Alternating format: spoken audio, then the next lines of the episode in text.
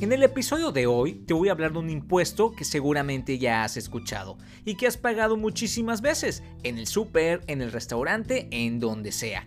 Pues estoy hablando del impuesto al valor agregado, o mejor conocido como IVA. Aquí te diré cómo entenderlo de manera sencilla y sin tanto rollo. ¿Listo? Bienvenidos a tu amigo el contador. Aquí hablaremos de temas contables, fiscales, legales y financieros. Todo, todo lo que está en torno al mundo de los negocios. Yo soy Luis Rodríguez y comenzamos.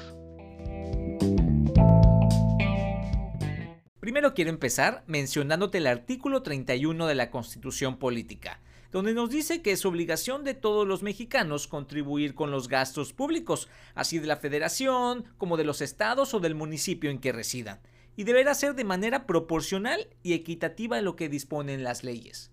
Y obviamente a casi todos los mexicanos nos cuesta cumplir con esta obligación, el de contribuir al ingreso del Estado.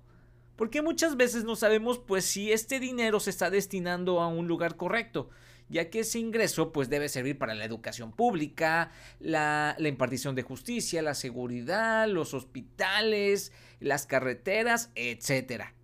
Y como bien sabemos, el organismo encargado de estar atrás de nosotros para que paguemos en tiempo y forma es el Servicio de Administración Tributaria, el SAT.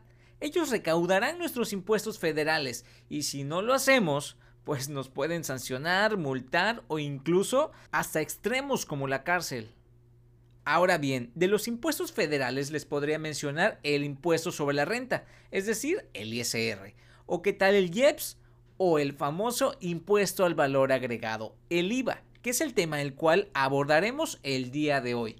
Te comento que este impuesto surgió en los años 80, donde pasó por diferentes tasas como del 10%, del 15% y hasta estabilizarse a lo que conocemos actualmente que es el 16%. El IVA es un impuesto indirecto, lo que quiere decir que se aplica al consumidor final.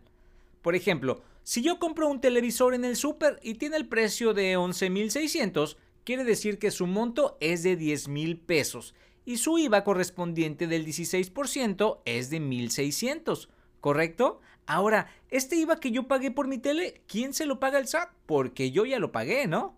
Ah, bueno, pues te comento que cualquier empresa que esté obligada a pagar el IVA deberá demandar una declaración mensual con la información de todo el IVA que le cobró a sus clientes y también deberá llevar toda la información del IVA que pagó a sus proveedores, para asimismo poder hacer un enfrentamiento entre los dos IVAs, es decir, el IVA que le cobró a sus clientes, que se llama IVA trasladado, y el IVA que le pagó a sus proveedores, que es el IVA acreditable. Y si es mayor el IVA que le cobró a sus clientes, entonces tendrás un IVA por pagar. ¿Por qué? porque quiere decir que tuviste más ingresos que gastos. O de caso contrario, que el IVA que le pagaste a tus proveedores, es decir, el IVA acreditable, sea mayor que el que le cobrases a tus clientes. Entonces ahí tendrás un IVA a favor, que después lo podrás ocupar en meses posteriores hasta que lo agotes. Va que va, está fácil, ¿no? El IVA acreditable es el que forma parte de tus gastos o pagos a proveedores y el IVA trasladado es el IVA de tus ingresos.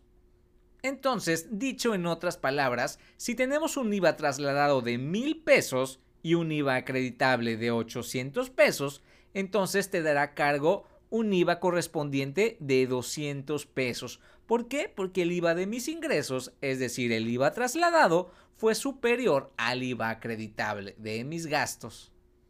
Ahora, como empresarios, hay que quitarnos esa idea de que nos duela pagar un IVA en nuestra declaración mensual, porque primero debemos entender que ese IVA no es nuestro, se lo cobramos al cliente pero de manera indirecta. Por ejemplo, si mis servicios contables son de 10 mil pesos, debo aumentarles el IVA correspondiente del 16%. Así, mis ingresos por ese servicio siempre van a ser 10 mil pesos, no tendrán por qué disminuir. Pues como lo dice el impuesto, del IVA es un impuesto agregado, es decir, un impuesto adicional que tendré que presentar ante el SAT y posteriormente pagar. ¿Va que va? Y así es como hemos llegado al final del episodio amigos, espero haberlos ayudado y abrir sus conocimientos en cuanto al IVA. Y recuerda seguirme en todas mis redes sociales como tu amigo el contador. Ahí subo muchísima información con temas fiscales y contables. Yo soy Luis Rodríguez. Hasta pronto.